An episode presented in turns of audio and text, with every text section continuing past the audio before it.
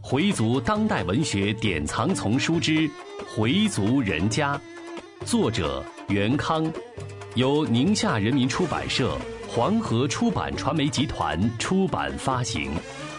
演播：Fatima。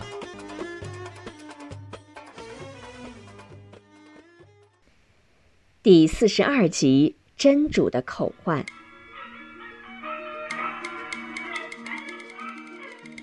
回到曼谷，旅游团换了一个宾馆。下午，导游安排大家自由活动。李运娟想让他陪自己逛逛商店，米少恒说他最不喜欢逛商店，想休息休息，实际是有意回避他。他想去曼谷找一找书店，看看有没有合适的书籍，于是就沿着大街走。往西走了不远，他突然发现了一座清真寺。以前他曾在中国穆斯林上看过一篇文章，介绍曼谷清真寺。当时他还纳闷儿，泰国不是个佛教国家吗？怎么还有清真寺呢？今天他真的看到了这座清真寺。他在门口正徘徊着，这时过来一个人问他：“你也是多斯蒂？”邵恒马上说：“啊啊，是，我是泰国来旅游的。”那个戴白帽的高个子中国人非常高兴，热情的邀请：“来，进去坐坐吧。”他跟着高个子人进了清真寺，互相做了介绍。邵恒并不想跟这个陌生人交谈，但那人非常热情，见了邵恒就像见了亲人，弄得邵恒很不好意思。高个子是云南的穆斯林学者，叫马志德。自费出来游学，从泰国出发到马来西亚，再到伊朗、沙特等国去访问。邵恒觉得眼前这个马志德性格直爽，没有一点文化人的矜持，对人十分诚恳。两人都是文化人，都是回族，又是在异国他乡相遇，所以感到很亲切。马志德出身于一个知识分子家庭，父母的教门都很深。他们坚守武功，每天的五次 namaz，伊斯兰教的礼拜，坚持不断。他本人是个高级工程师，也有过和米少恒类似的人生经历。更巧的是，马志德也是搞自然科学的。以前马志德也不去做礼拜，也不把斋，只是保留一个回民的身份。他经常出差，有一次在出差中遇到一位学识渊博的阿訇。阿訇跟他谈了好几个晚上，使他懂得了伊斯兰教的真谛，把他心中的伊玛尼给唤醒了，从而改变了他后半生的生活。在阿訇的引领下，他开始学习礼拜，学习古兰经。在当时的环境下，这些都是在秘密的、审慎的进行。学习中，他感受到越接近教门，越感到伊斯兰的伟大。古兰经的博大精深，由此便一发不可止。他一面工作，一面四处寻觅伊斯兰方面的书籍来学习，还做了许多笔记，积累了不少知识。他又利用工作之便，四处巡游，开拓了眼界，加深了对伊斯兰教的理解。开始，他只是独善其身，为一些穷困学生捐钱，解决他们生活上的困难。后来，他向周围知识界的回族人和汉族人讲自己对伊斯兰的认识，让更多的人了解伊斯兰教，消除他们的种种误解。他还带领几个穆斯林偷偷地做礼拜。当时是文化大革命后期，清真寺还关闭着，没地方礼拜，他们就在家里礼拜，把窗帘拉上，小声地诵读《古兰经》。在家里还修了一个专供冲洗用的乌斯里，也就是穆斯林洗大净的地方。一直到改革开放落实宗教政策以后，他们才公开。二十世纪八十年代末，他实现了自己的愿望，去麦加履行朝觐功课。现在他主办了一个穆斯林内部刊物，还新办了一所清真小学，为穆斯林培养自己的后代。邵恒听了，很是佩服，很是惊奇。我现在感觉有用不完的精力，要做的事情非常多。马志德眼里闪着光，他停顿了一下，继续说：“你知道吗？我们这儿的儿童很多都能背诵《古兰经》，念得可好听了。我们还把妇女们组织起来学习。母亲是人生的第一个老师，母亲的榜样是非常重要的。所以我们要开办这个穆斯林女子学校，让更多的妇女来接受教育。那课程呢？都有些什么课呀？”主要学习《古兰经》和圣训，也学习文化知识。我们不单是学习伊斯兰教的知识，也学习汉文化知识。因为我们生活在一个汉民族众多的国家里，不学习汉文化，无法提高自己，也影响相互之间的交流。你知道吗？我们回族里有人认识很成问题呢。有些臣服的观念，他们对汉文化有抵触。这怎么行呢？一种民族要发展，就要善于把其他民族优秀的文化融合进来。总是死抱着自己的老古董，那怎么成？马志德侃侃而谈，米少恒一直听着插不上嘴。开始他并不感兴趣，甚至几次想中断谈话，但对方的热情与执着迫使他耐心听下去。结果越听越有腥味儿。对方的话语非常有磁力，把他牢牢地吸住了。他不再嫌弃眼前的这个云南学者，他觉得马志德就像一团火，烧得自己浑身发热，又觉得像是一个循循善诱的亲切的兄长，自己完全被他征服了。米少恒感到跟这位马老兄之间在认识上还有不少的差距，在他看来，马志德先生。仿佛是站在高山上，距离又高又远，他得仰视。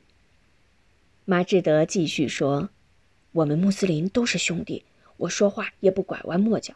你既然出生在一个回族人家，你大哥又是个很讲教门的人，你就应该向大哥学习，要有信仰。有了信仰，生活才有方向，有目标。人如果没有了信仰，就等于没有了脊梁骨，无法站立起来。我们什么都可以没有。”但不能没有以骂。我们什么都可以丢失，就是不能撇失败功。有的人总是怕这怕那的，就是不怕后世的清算。他根本不相信有后世，不相信会有清算日。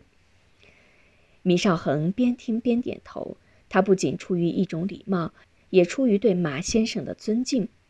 马志德向他灌输的这些道理，以前大哥也曾这么开导过他，但他很少能听进去。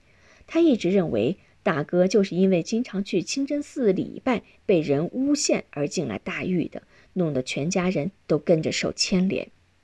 大哥出来后，他还规劝过大哥，今后别去清真寺做什么礼拜了。但大哥坚定的信仰和虔诚的态度，不但初衷不改，而且愈加坚定。于是他对大哥产生了敬而远之的想法，尽量少接近他。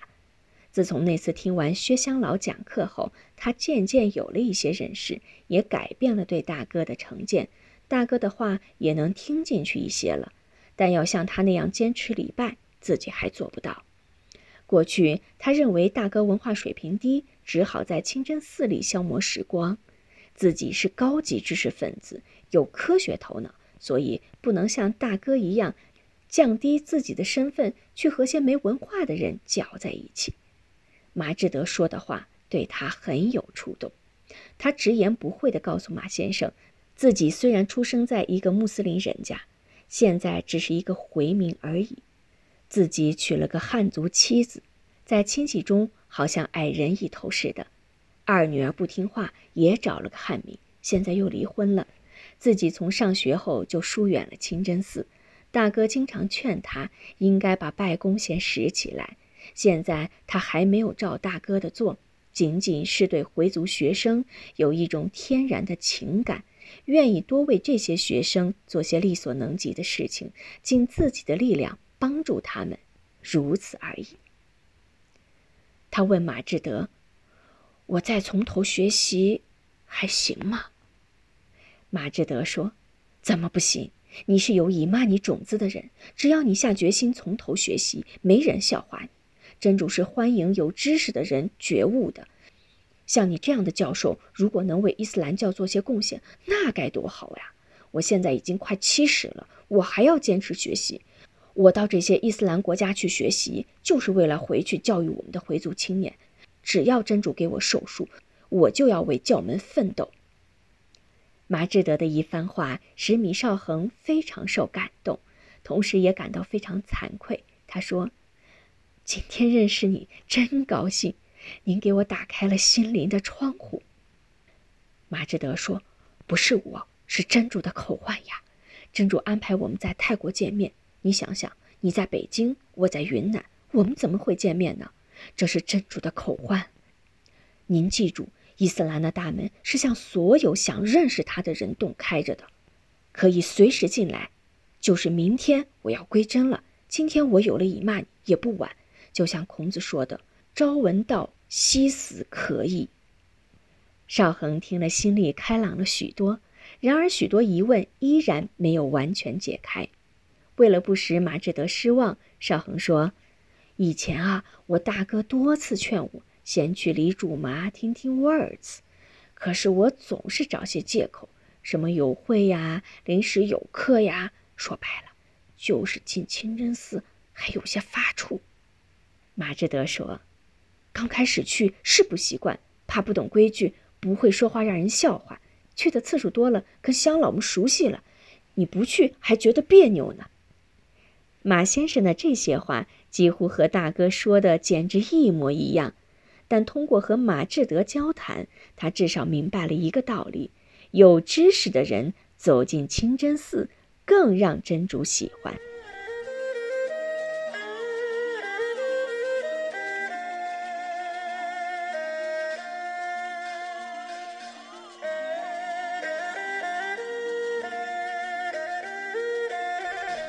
和马志德先生告别后，邵恒回到宾馆。外出购物的人陆续回来了。李运娟买回了很多东西，一一展示给邵恒看。邵恒只是敷衍地说：“很好，很不错。”李运娟说：“您不给老伴儿和女儿买点什么吗？”邵恒此时无心去购物，就推脱自己有点不舒服，想休息休息。入夜。邵恒依旧是难以入睡，他回味着白天遇见马志德的情形，回味着他说的那些话。我们的一些回族怕这怕那，就是不怕将来末日真主的清算。我们的一些回族有时间闲聊，有时间打麻将，有时间去伺候家里的宠物，就是没有时间学习古兰经，学习怎样做礼拜。过去因为各种原因。你不进清真寺，不去接近教门，有情可原。现在情况跟以前不一样了呀，现在的政策宽松啊，你怎么还在徘徊呢？一些人糊里糊涂过了一辈子，不知道什么叫伊曼。你不会诵读古兰经，可怎么连清真言都不会背诵，萨拉姆都不会说？很多人的话都在说我呀，米少恒自言自语。他把自己的一生经历认真的做了一番梳理。以前在多次政治运动中，他也曾梳理过自己的思想，但那是为了迎合政治运动的需要。那时讲的许多话也不完全是他真实的思想，有些话是不能当众讲的，即使是最亲近的人也不敢讲。他觉得现在是该认真、系统的清理一下自己的时候了。他记得小时候也曾跟着父亲进过清真寺，那时他还是个孩子，什么都不懂。上学后，他在班上一直是个小干部，他当过少先队的中队长、大队委员，又当过班上的学习委员。上中学的时候，大哥被抓进了监狱，入团的时候，他向老师谈了这个情况。本来他应该是第一批发展入团的。但因为大哥的问题，他的入团问题被推迟到第三批。记得当时支部大会讨论通过后，学校团委还让他到团区委学校部去一趟。团区委的一个女干部跟他谈了半天话，问他：“你是回族？”他回答：“是。”“你信仰伊斯兰教吗？”他回答：“我要入团。”“我信仰马列主义。”女干部说：“这就对了，我们是共产主义青年团，是党的有力助手，我们应该也必须抛弃宗教信仰。他点了点头，这样他顺利的加入了共青团。然后就是考高中、考大学，工作刚两年，文化大革命就开始了，接着就是恋爱、结婚。他下放过五期干校，参加教育改革，教过工农兵学员。幸免的是，他没有被批斗过。他批判过别人，给别人写过大字报，不过那都是随大流的应景文章，言辞也并不出格。运动中，他不太起眼儿，从不出风头，也就幸免遭难。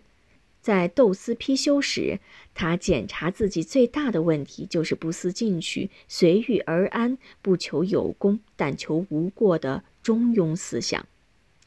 他回想自己的几十年，几乎没有几笔浓墨重彩可圈可点的地方。他太一般化了，太平庸了。说他什么贡献都没有，也过于绝对；说有贡献吧，又拿不出几篇获奖的论文来。几个重要的项目都没有他的份儿，说不上是什么原因。有时连他自己都看不起自己。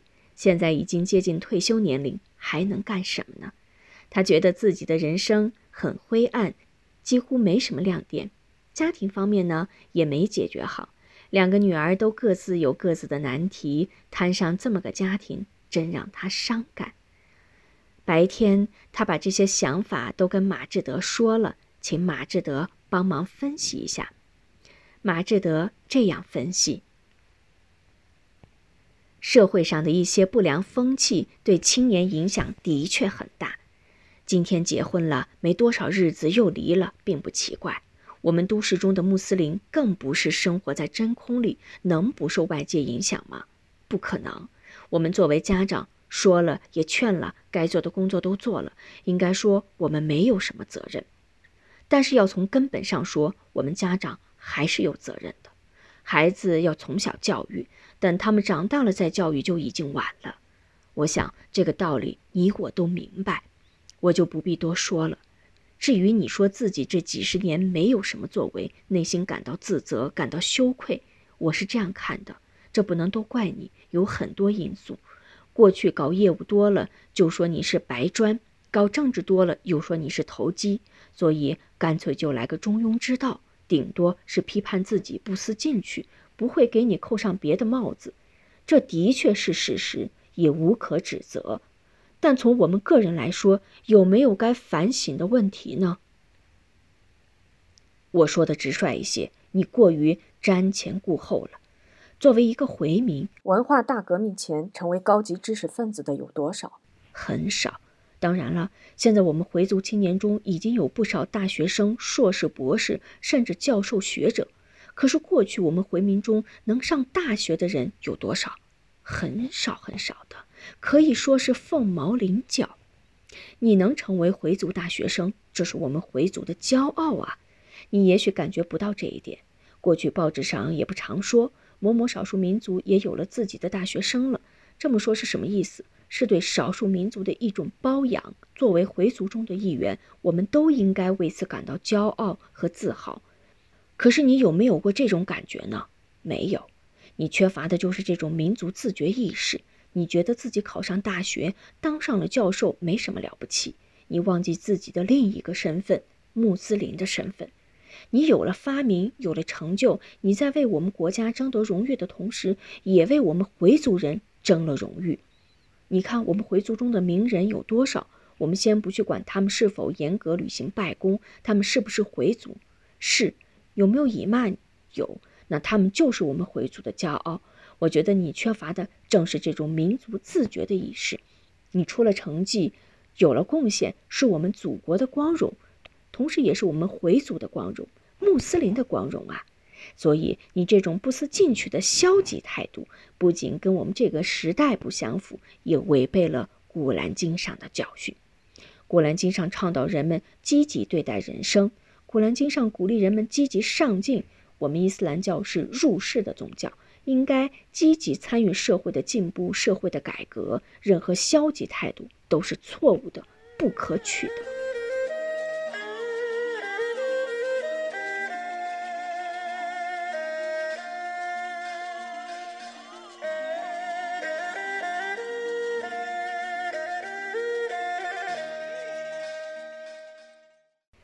马志德的这一番话像根鞭子，重重地击打着邵恒，令他警醒，令他自责，令他汗颜，让他感到羞愧难容。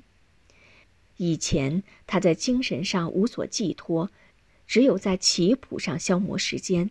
他也不想有什么作为，他甚至想在寻找旧情中得到些许精神安慰。这次在泰国又差一点滑入危险的情场。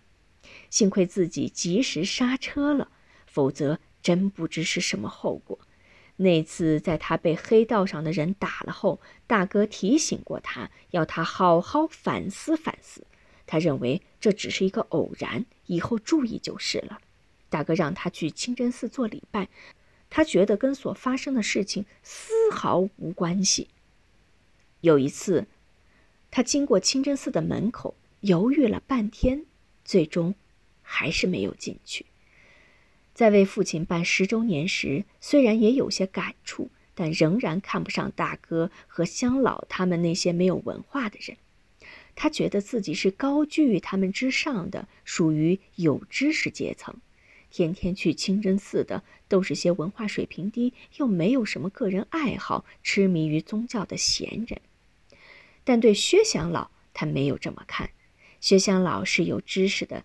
跟钱乡老他们不同，但他闹不懂薛乡老为什么也这么痴迷于宗教。以前他没有听过薛乡老讲课，后来在大哥的怂恿下，他去听了一次课。